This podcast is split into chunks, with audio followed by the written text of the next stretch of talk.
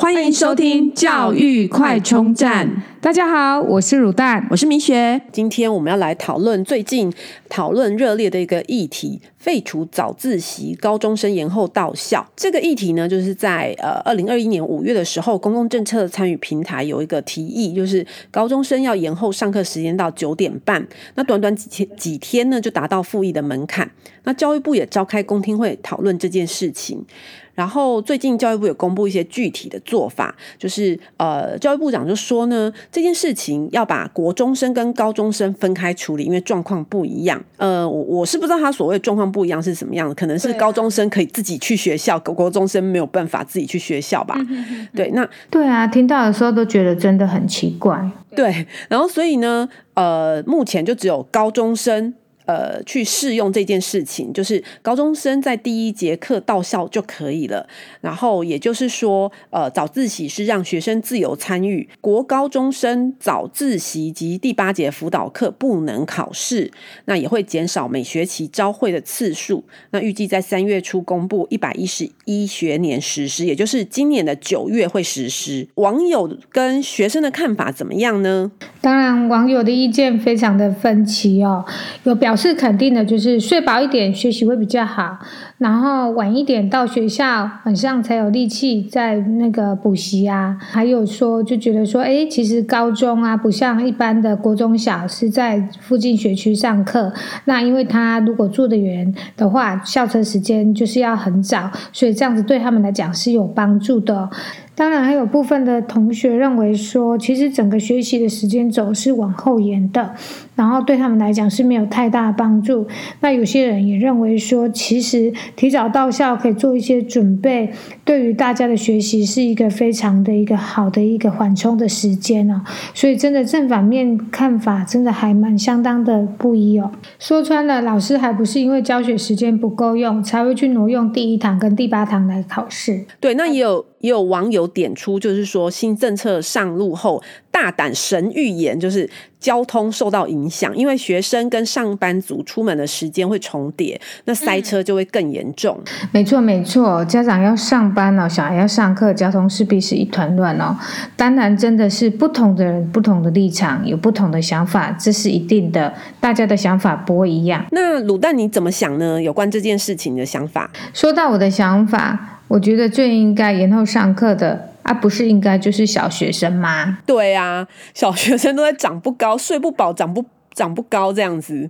其实小学生啊，真的他的课业压力没有像国高中生这么大，而且其实他也没有所谓的早自习跟早上要用自习课来考试的问题哦。其实小学生可以不要这么早到学校，倒是真的是一个不错的一个想法。对，而且其实像那个生长激素的分泌呀，是要睡眠到一定的时间之后才开始。慢慢的分泌出来，也就是说呢，如果你的睡眠时间没有把它拉长的话，那生长激素的分泌就会不够，所以就会什么长不高。对啊。那对啊，所以国小生才是真正最需要晚一点到学校的。结果现在是从高中生才开始才才适用这件事情。那其实国高中生的课业压力相对大很多，所以就呃。我想可能是选票考量吧，因为现在选举的年龄下修到十八岁。那对说真的，以广大的高中生来说，真正因为就是读书读到很晚，然后呃导致睡眠不足晚到校的，呃当然是很顶尖很前面的学生嘛。那但是更多的会是上网聊天啊，然后呃打电动啊，对，那。这样子让他们可能电动打更晚，真的，而且在家长端、在学生端哦，不同的立场一定就是有不同的看法。那不知道说在教育，就是老师还有一些学者，他们的看法又是如何呢？对，那以呃，有一位高中老老师哦，一个化学老师。凯老师呢，他有投书哦。其实他觉得这件事情真正让家长、学生痛苦的，不是早自习，而是上不完的课程进度跟复杂的升学制度。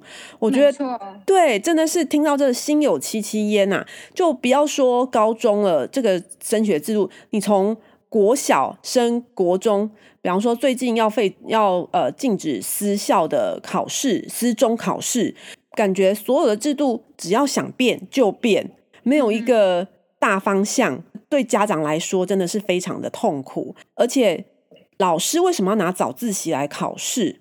其实就是，如果可以用，当然是时间不够用啊。对，其实可以用正课考试，老师怎么会不愿意呢？一定就是课上不完。那现在呢，其实也牵扯到就是教改的问题，教改一直塞东西进去，什么都要学，客语、台语、什么越南话、柬埔寨话、什么什么话，全部都要想办法，要多元都要学。那正课时间呢，越来越少。可是范围是一样，考试范围是一样的，也没有变少。这样子压缩的这个课程时间，对学生来讲，其实到底能吸收多少？而且老师教的，如果真的没有利用考试来复习，又有多少成效呢？对，要么就是靠补习，然后不然就是老师要拼命的赶课，然后然后利用一些呃。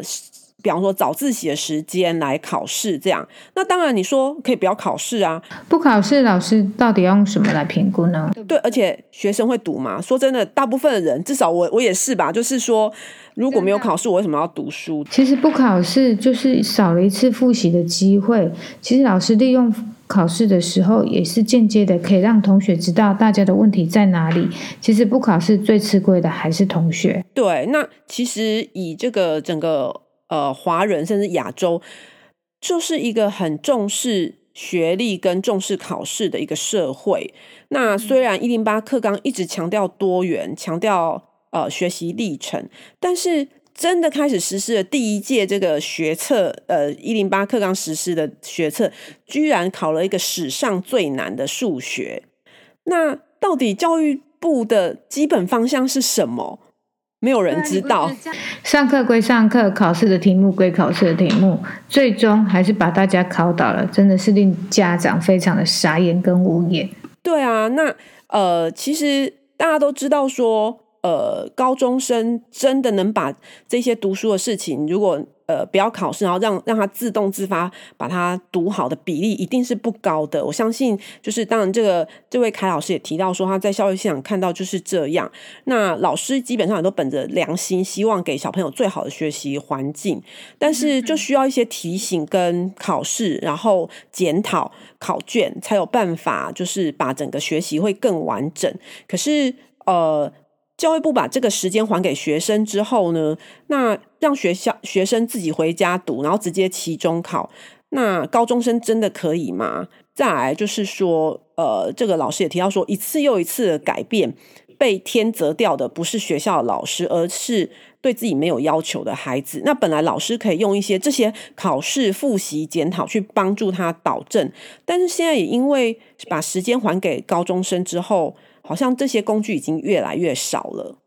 站在身为一个家长的立场，哦觉得老师透过一些小考啊，来帮小孩子做一些复习的动作，哦那也可以让小孩子更有效率的去读书，然后去检验自己所学有没有哪里还没有就是完全的理解哦。事实上，这是一个一个良性的一个呃循环哦。那这样子又不能考，然后又把早自习时间取消掉，其实真的是有点可惜啦。对啊，那你说最需要晚呃早就是早睡早起的国小生，你你不好好的考虑，对，所以是不考虑哦。对啊，那真心的觉得说，我们的呃教育部的长官们呐、啊，真的是要以学生的立场来出发，去思考问题的本质，那不是单纯的政治考量，然后让。学生跟家长真的无所适从，真的希望不要一昧的为了要讨好哪一方，或是为了一些选票的考量而去做的一些决定哦。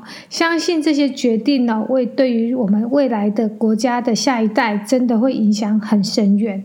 这就是我们今天讨论的议题——教育快充站。下次见。如果你喜欢我们的节目，记得订阅并持续收听我们的节目，也欢迎大家到我们的粉丝专业留言与分享哦。教育快充站，下次再见喽，拜拜。